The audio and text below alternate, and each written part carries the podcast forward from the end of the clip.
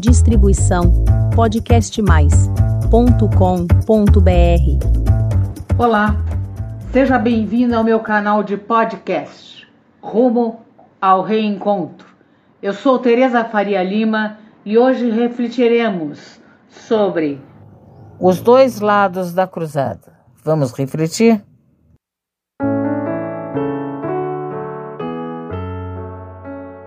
Há quase mil anos, o Ocidente trombou com o Oriente. O mundo cristão invadiu o mundo muçulmano e deu origem a 200 anos de guerra. Só dá para entender essa história se conhecermos os dois lados dela. Afinal, o que foram as cruzadas? Um ato de fé e heroísmo? Um massacre covarde?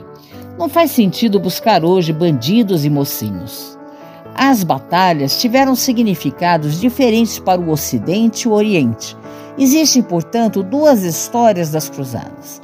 Nada melhor do que narrar essas histórias dos dois pontos de vista, como você poderá constatar logo mais quando a gente falar sobre isso.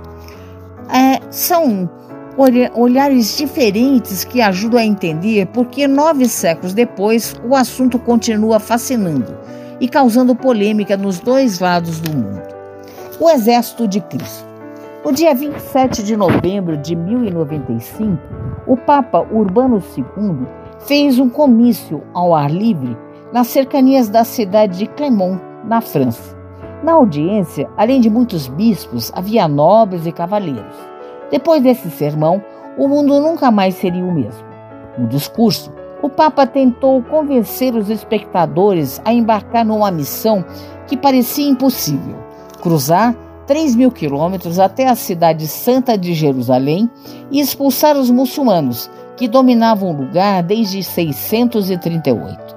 Segundo os historiadores, Urbano II deve ter usado uma linguagem vibrante e provavelmente falou dos horrores que os peregrinos cristãos à Terra Santa estavam vivendo do alto de sua autoridade divina de substituto de São Pedro na igreja, o Papa prometeu: quem lutasse contra os infiéis ganharia perdão de todos os pecados e lugar garantido no paraíso. Um prêmio tentador no imaginário do homem cristão medieval, sempre atormentado pela ameaça de queimar no inferno. A reação da multidão foi imediata. Gritos de essa é a vontade de Deus começaram a ecoar a pregação mal havia terminado e o bispo Ademar de Montaigne, num gesto provavelmente ensaiado, ajoelhou-se diante do Papa e tomou a cruz, ritual de alistamento em que um voluntário recebia uma cruz de pano que deveria ser costurada na altura do ombro do uniforme de batalha. Ademar embarcaria na primeira cruzada. Dali em diante, aquela cruz passaria a identificar os soldados de Cristo ou simplesmente cruzados. Segundo os historiadores, a intenção do Papa era convocar apenas cavaleiros bem preparados. Mas seu discurso empolgou especialmente os camponeses pobres que tinham pouco a perder.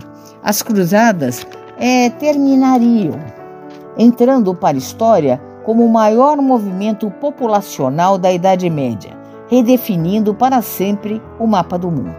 A ameaça do Islã. No século XI, não havia dúvidas, o Islã era a religião mais forte do planeta. Em menos de cinco séculos, desde a morte de Maomé, em 632, a palavra de Alá tinha conquistado a Península Arábica, o norte da África, a Ásia Central, Espanha, Portugal, grande parte da Índia e até um pedacinho da China. Não era uma hegemonia apenas religiosa. Os muçulmanos superavam os cristãos em ramos como a matemática, a astronomia, a medicina e a química. Não havia cidade europeia que se comparasse aos centros islâmicos. O Cairo sozinho abrigava tanta gente quanto Paris, Veneza, Florença juntas, as três maiores cidades cristãs da época. Foi quando chegou ao Papa um pedido de ajuda do Império Cristão Bizantino a sede do Império Constantinopla, atual Istambul, capital da Turquia.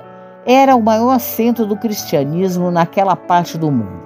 Os bizantinos estavam preocupados com a presença nas suas fronteiras dos muçulmanos, naquela época, governado por uma agressiva monarquia de etnia turca, os seljuzitas, originados de uma tribo de saqueadores nômades das estepes da Ásia Central.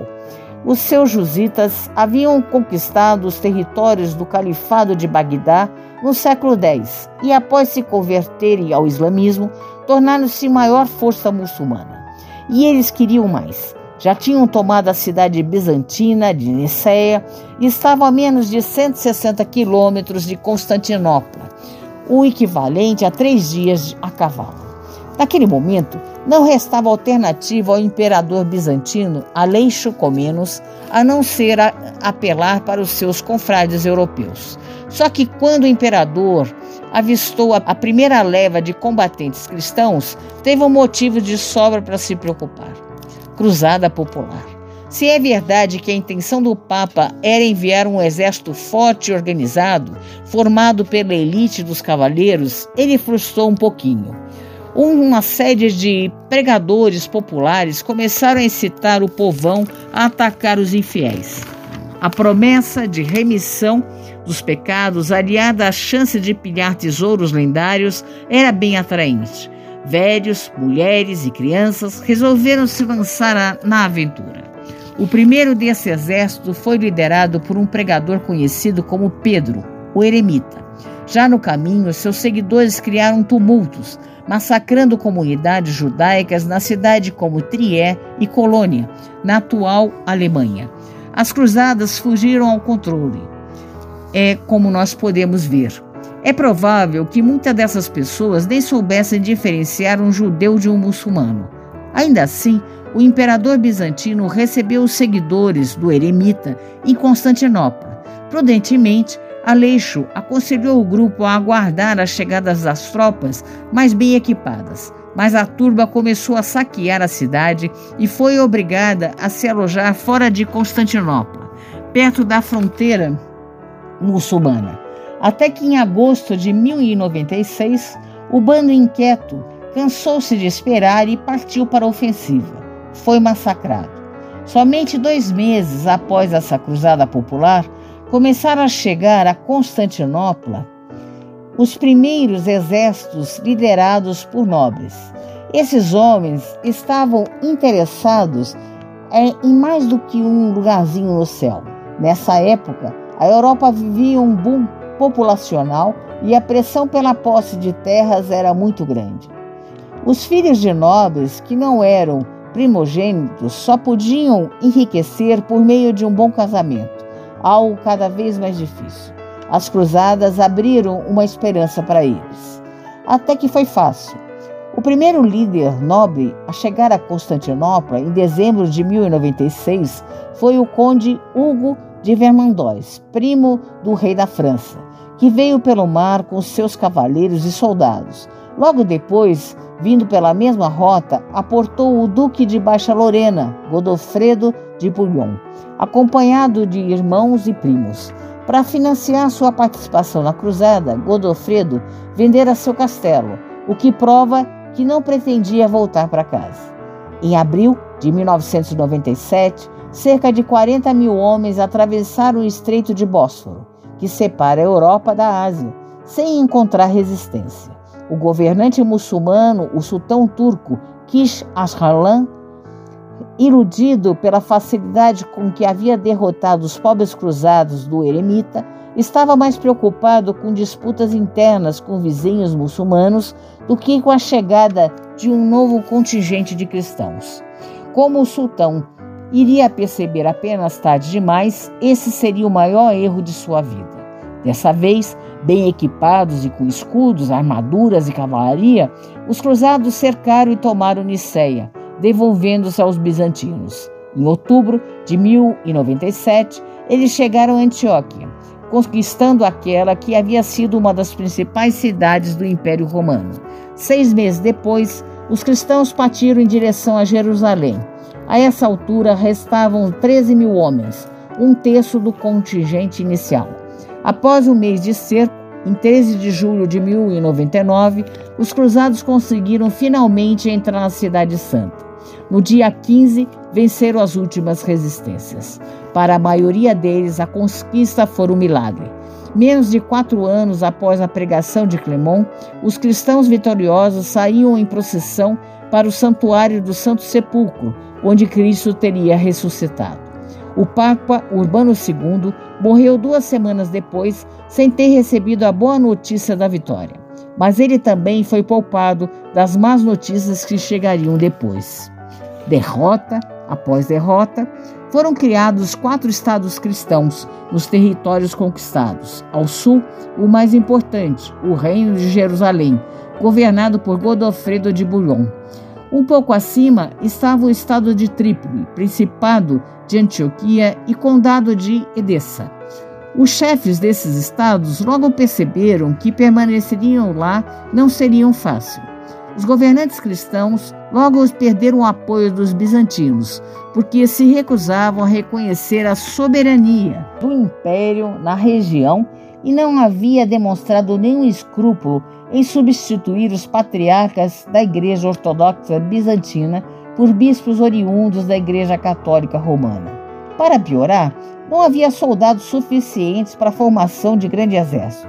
Logo após a conquista de Jerusalém, milhares de cavaleiros regressaram à Europa. Em 1144, a perda de Edessa para os muçulmanos foi a primeira prova de vulnerabilidade cristã. Com o objetivo de recuperar o território perdido, o Papa Eugênio III lançou uma segunda cruzada, em 1145, liderada por Luís VII, rei da França. Foi um fracasso. O filme que, está, que chegou ao cinema um tempo atrás, chamado Cruzado, retrata as cruzadas a partir desse período. Mas o pior estava por vir.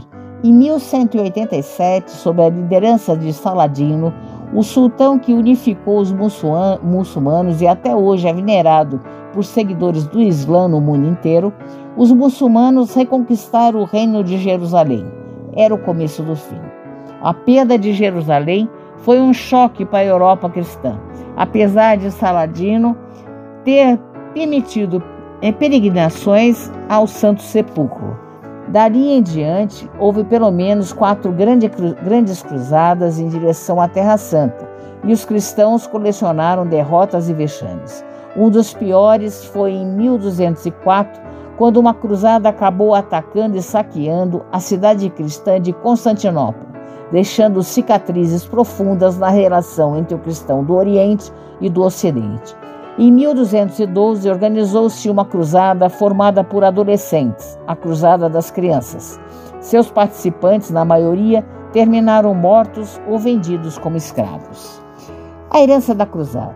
Mas afinal, qual foi a herança das cruzadas para o Ocidente?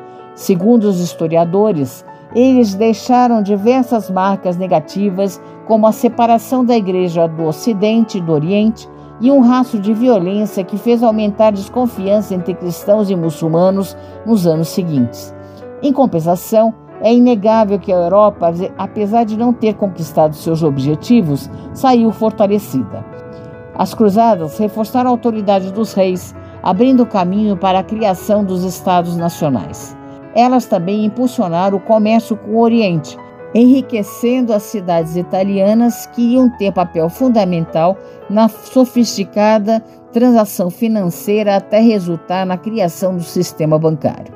Além disso, reforçaram a identidade cristã no Ocidente e, paradoxalmente, apresentaram os costumes orientais aos ocidentais, dos tapetes às especiarias. Essas novidades gerariam curiosidades na Europa, o que impulsionaria a busca por outras terras, como o Brasil. Mas isso tudo é só metade da história. E agora vamos parar por aqui e no próximo episódio vamos ver o lado muçulmano. Boas reflexões. Essa foi a minha mensagem de hoje. Obrigada por ouvir. E caso queira receber o aviso dos novos episódios publicados do Rumo ao Reencontro, deixe o seu e-mail em meu canal de podcast. Até breve. Distribuição podcastmais.com.br